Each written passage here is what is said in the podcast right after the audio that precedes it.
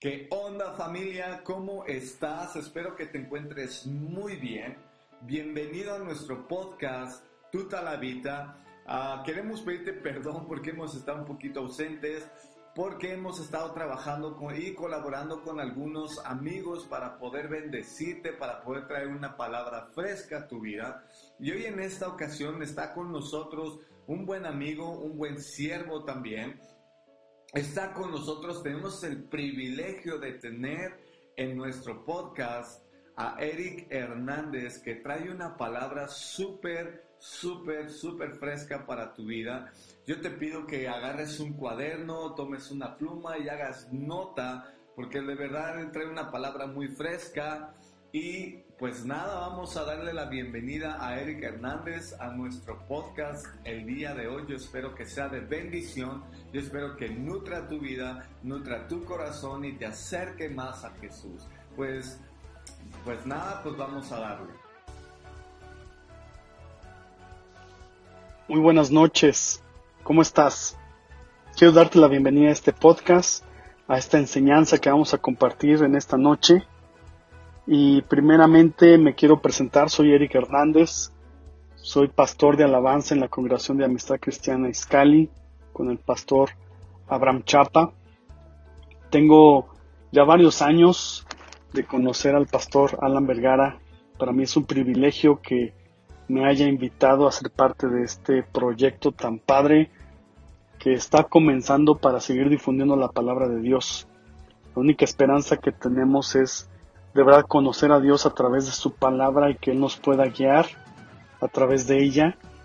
Y el hecho que esté organizando estos podcasts, esta enseñanza que puede llegar a muchos, es algo muy padre y es algo que yo creo que va a tocar muchas vidas. Entonces, te lo comento a ti, es un privilegio para mí, de verdad es una alegría poder compartir algo, el abrir la palabra de Dios en esta noche y traer una breve enseñanza eh, que puede bendecir nuestras vidas.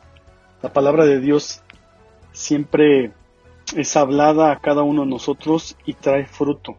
Entonces, te quiero pedir que te prepares, toma un lápiz, toma una pluma, agárrate un cuaderno. Vamos a escudriñar un poquito las escrituras y vamos a comenzar con un tema que a todos nos incumbe y para todos es muy importante. Entonces, eh, abróchate el cinturón y prepárate. El título de este tema es la batalla interior que absolutamente todos enfrentamos.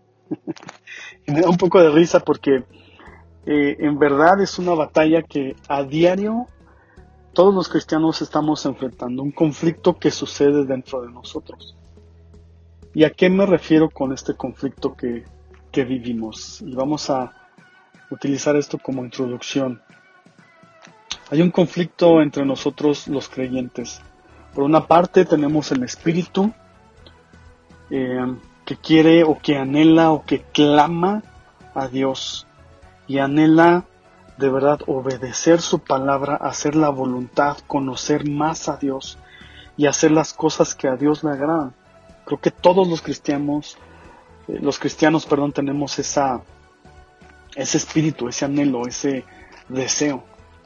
Pero por el otro lado, o al otro lado del ring, si quieres verlo de esa manera, está la parte de nosotros que es débil, la parte de nosotros que busca ser complacida, la parte de nosotros que todos los días, absolutamente todos los días, está poniendo pensamientos negativos en nuestra mente. ¿A quién me refiero? A nuestra carne. Nuestra carne es lo que tenemos que enfrentar y tenemos que vencer todos los días de nuestras vidas. Y es una lucha interna que siempre tenemos que estar eh, llevando a cabo para nosotros ir hacia adelante. Y nos tocó vivir así. Es parte de nuestra naturaleza. ¿Y a qué me refiero con esto? Vamos a, a comenzar abriendo nuestra Biblia en Romanos 3:23. La palabra de Dios dice en Romanos 3, pues todos han pecado y están privados de la gloria de Dios. Todos. El significado de todos en el original es todos.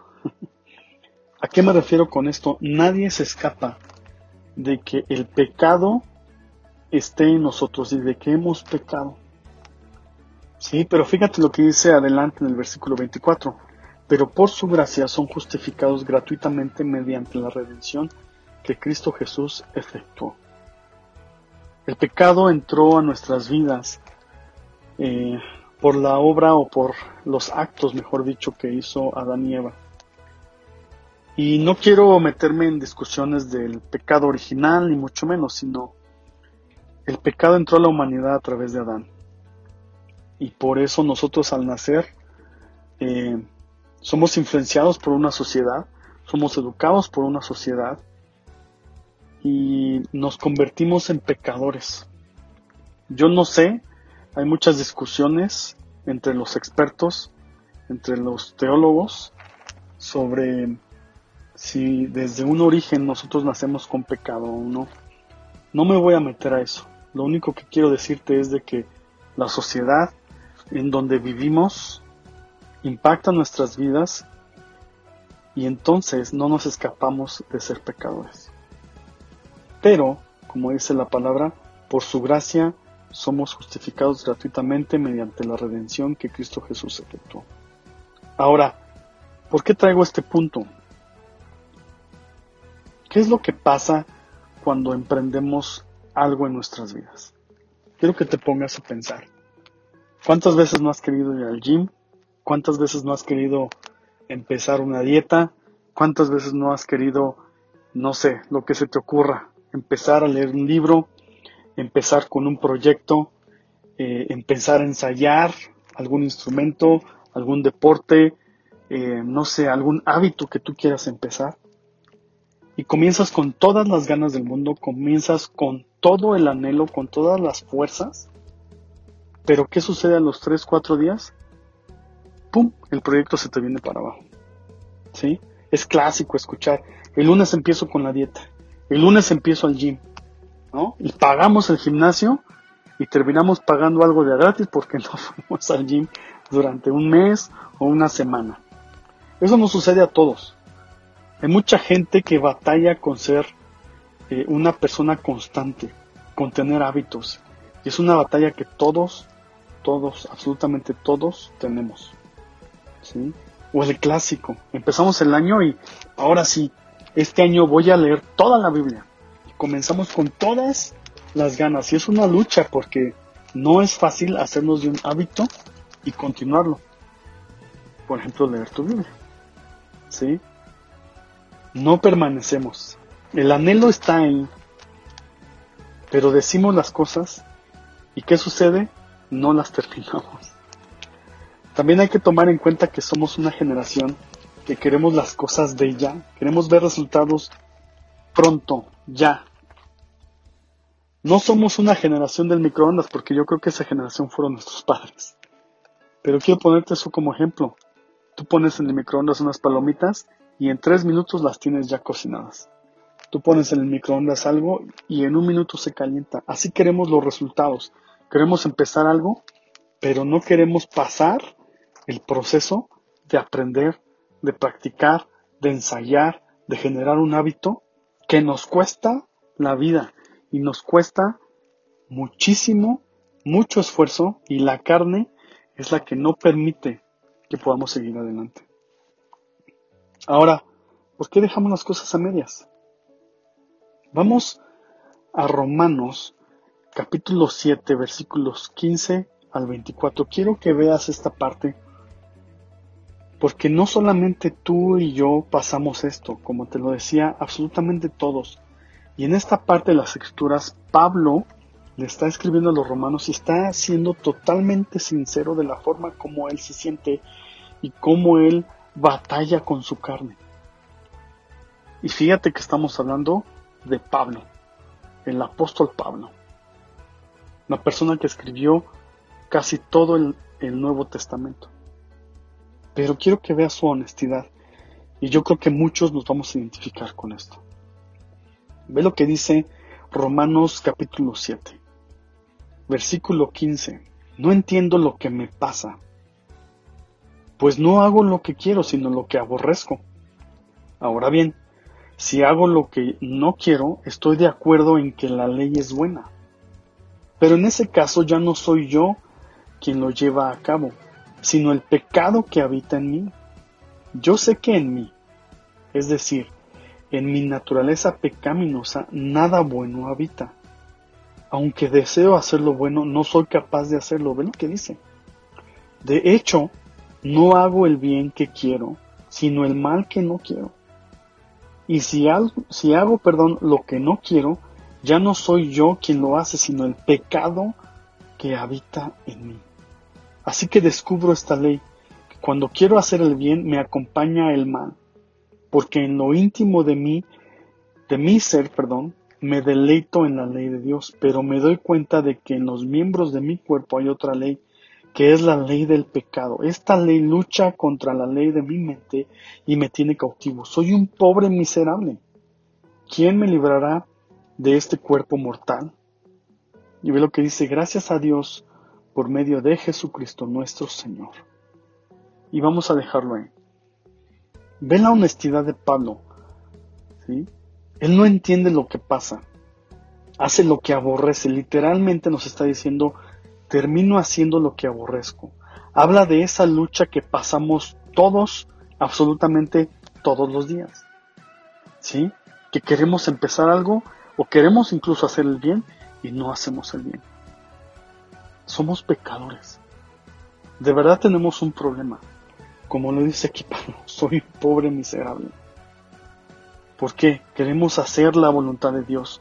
Lo que te decía, decía en un principio, nuestro espíritu quiere agradar a Dios, quiere entender las cosas de Dios. ¿Por qué? Porque nos enamoramos de Él. Sin embargo, hay una naturaleza en nosotros que está en constante lucha con nuestro espíritu. Te quiero dar dos puntos bien importantes que te van a ayudar y me van a ayudar a mí también para que esta lucha la estemos ganando. Pero es algo que tenemos que hacer de una forma constante. Porque si no, nuestra carne va a ganar. ¿Sí? Así como Pablo no entiende lo que pasa, muchas veces no entendemos por qué no podemos seguir los proyectos que iniciamos. O por qué no podemos cambiar. O por qué no podemos empezar a vivir con base a lo que Dios nos ha dicho. Con base a lo que Dios ha hablado en nuestras vidas. De eso se trata la vida cristiana. Por eso no es algo fácil. Muchas personas tiran la toalla porque el vivir para Cristo no es algo fácil. Pero también quiero decirte algo. Tengo buenas noticias para ti. Y vamos a verlo. Vamos a entrar en este en estos puntos que vamos a hablar. El primero, tenemos que reconocer que no podemos ganar una batalla que ni siquiera nos pertenece a nosotros. Esa es la buena noticia esa batalla que tú y yo tenemos entre nuestro espíritu y la carne, no es nuestra batalla, es la batalla de nuestro Señor Jesucristo. Una y otra vez intentamos caminar en santidad, en nuestras propias fuerzas, o hacer algo en nuestras fuerzas, pero esta es la noticia. Esa batalla no es tuya, no es por tus fuerzas, no es por mis fuerzas, no es para que yo la pelee. La batalla no es para que tú la pelees. Juan 16:36 dice, anímense, anímense, son buenas noticias porque yo he vencido al mundo. Anímate porque Jesús ha vencido al mundo. ¿Y a qué me refiero con son buenas noticias? A nosotros nos toca reconocer que esa batalla no la vamos a poder ganar. Y ojo, no te estoy diciendo que no le eches ganas. No te estoy diciendo que no empujes hacia adelante. No te estoy diciendo que no tengas fuerzas ni agallas para seguir adelante. No, eso es muy distinto. Te estoy diciendo que tú reconozcas y que reconozcamos que Dios es el que peleó y el que ganó la batalla contra el pecado, contra la carne y nosotros vamos a poder someter la carne gracias a la victoria de Jesús. ¿Sí? Debemos de tomar una posición de humildad de que no podemos sin Dios. Es muy fácil fingir. ¿Sí? Y cuando muchas veces tú, si me estás escuchando y eres algún servidor eres incluso un pastor, incluso, no sé, líder de alabanza, el líder de, del grupo de decanes, el líder de niños, lo que tú quieras, algún maestro, alguien que está eh, involucrado en actividades de la iglesia, es muy fácil fingir muchas veces de que las cosas van bien, de que las cosas dentro de nosotros van bien. Pero todos, absolutamente todos, quiero que me escuches, tenemos este tipo de batallas. Hay que reconocer, ese es el punto importante, que el sacrificio, que la cruz, que la sangre es más que suficiente para redimirnos de nuestros pecados y para ayudarnos a seguir adelante. Pablo lo decía así, la ley del pecado lucha con la ley de mi mente y soy cautivo. Si soy culpable, pero solamente tu sangre, solamente tu espíritu, Señor Jesús, pueden ayudarme a vencer y así poder caminar en mi debilidad. Juan, primera de Juan 1, versículos del 8 al 10, dice, si afirmamos que no tenemos pecado, nos engañamos a nosotros mismos y no tenemos la verdad. Si confesamos nuestros pecados, Dios es fiel y justo. Él nos perdonará y nos limpiará de toda maldad. ¿Sí? Si afirmamos que no hemos pecado, lo hacemos pasar por mentiroso y su palabra no habita en nosotros. Fíjate lo que dice la palabra de Dios acerca de nuestra postura. Tenemos que reconocer que tenemos pecado en nosotros. Expongamos nuestras debilidades delante de Dios. Ese es el punto número uno. El punto número dos, debemos de vivir por medio de su espíritu. Te lo voy a repetir una vez más. Debemos de vivir por medio de su espíritu. No nos queda de otra. Y quiero llevarte a Romanos una vez más. Pablo, con toda su honestidad, con toda su apertura, su corazón abierto de un lado a otro como si fuera un libro que tú pudieras escudriñar. Ve lo que dice Pablo en el capítulo 8, versículos del 9 al 11. Sin embargo, ustedes no viven según la naturaleza pecaminosa, sino según el Espíritu. Si es que el Espíritu de Dios vive en ustedes. Y si alguno no tiene el Espíritu de Cristo, no es de Cristo. Pero si Cristo está en ustedes, el cuerpo está muerto a causa del pecado, pero el Espíritu que está en ustedes es vida a causa de la justicia. Y ojo, ve lo que dice el versículo 11. Y si el Espíritu de aquel que levantó a Jesús de entre los muertos vive en ustedes, el mismo que levantó a Cristo de entre los muertos también dará vida a sus cuerpos mortales por medio de su Espíritu que vive en ustedes. Quiero que me escuches, cuando tú y yo aceptamos a Jesucristo como nuestro Salvador, como el Rey de nuestras vidas, y nos humillamos y le entregamos nuestra vida, la palabra de Dios dice que Dios derrama su Espíritu en nosotros. Apréndete esto, Tú tienes el Espíritu de Dios. Y a través del Espíritu de Dios puedes vencer a la carne. Solamente a través de su Espíritu. Tienes que vivir conforme al Espíritu. ¿Sí? ¿Qué significa esto? Vamos más adelante ahí en Romanos 8, vete al versículo 15. Y fíjate lo que dice. Y ustedes no recibieron un espíritu que de nuevo los esclavice al miedo, sino el espíritu que los adopta como hijos y les permite clamar, Abba, Padre. ¿Por qué te digo esto? Esa palabra Abba, ¿sí? en el arameo, denota una relación entre el Padre y su Hijo, una relación de intimidad donde tú puedes llamarle a tu padre, eres mi papá, eres mi papi, mi papito, eres mi jefe, eres lo máximo para mi vida. ¿Y a qué me refiero con esto? Denota relación, lo que te decía ahorita, relación entre el Padre y un Hijo. ¿Sí? Nos permite clamar Abba Padre. ¿Sí? Por su amor, Dios nos recibe. Y por su amor y a través de su Espíritu, Dios nos permite tener intimidad con Él. Esa es la clave, amigo. Es la enseñanza que yo te quiero dar. La única manera en que tú puedes cambiar tu mente, en la que tú puedes cambiar tus acciones, en la que tú puedes vencer a la carne, es teniendo intimidad con Dios, una relación de padre e hijo. ¿Sí? Yo no sé cómo fue la relación con tu papá. Y a veces que nuestras relaciones con nuestros padres no son las mejores. Pero quiero decirte algo. Si la mejor forma de conocer a Dios es entendiendo que Él es tu Padre y Él quiere lo mejor para ti. Y Él, como lo veíamos en el punto número uno, venció el pecado. Y Él pelea nuestras batallas.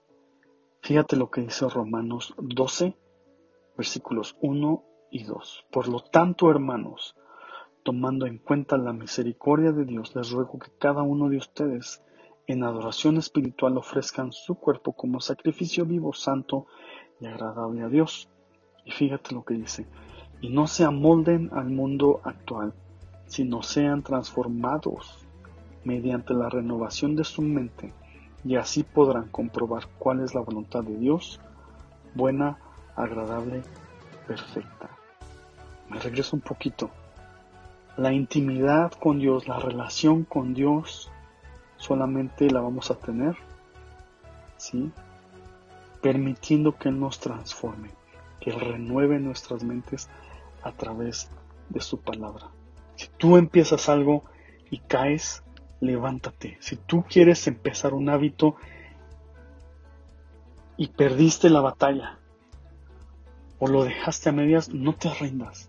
Tu Padre, que es un Padre amoroso, te da la oportunidad absolutamente todos los días de volver a empezar, de levantarte y seguir adelante. No tengas miedo. Siempre con la mente y la cabeza en alto, entiende que tu papá está contigo y no te va a dejar. Él es tu Padre amoroso y Él a través de una intimidad y una relación contigo va a renovar tu mente y a transformarte. La única forma de transformar nuestra mente es teniendo esa intimidad con Dios. Y esa intimidad con Dios, ¿sí? La tenemos orando y leyendo su palabra. Hay estudios eh, científicos que hablan que tú al leer un libro, el que tú quieras, literalmente transformas eh, la fisionomía de tu cerebro. No sé si tú sabías eso. Si tú lees la palabra de Dios, no solamente transformas la fisionomía de tu cerebro, sino que vas a permitir que la palabra que es más cortante que toda espada de dos filos te ayude a transformar y renovar tu mente y así es como vas a poder vencer a la carne. Espero te haya gustado esta enseñanza, espero te haya bendecido. Esto es algo que en mi corazón traigo todos los días porque es una batalla constante en mi vida. Entonces, Quiero agradecerte que hayas puesto atención y quiero agradecerte que hayas tomado nota. Recuerda estos dos puntos que te acabo de, mostrar.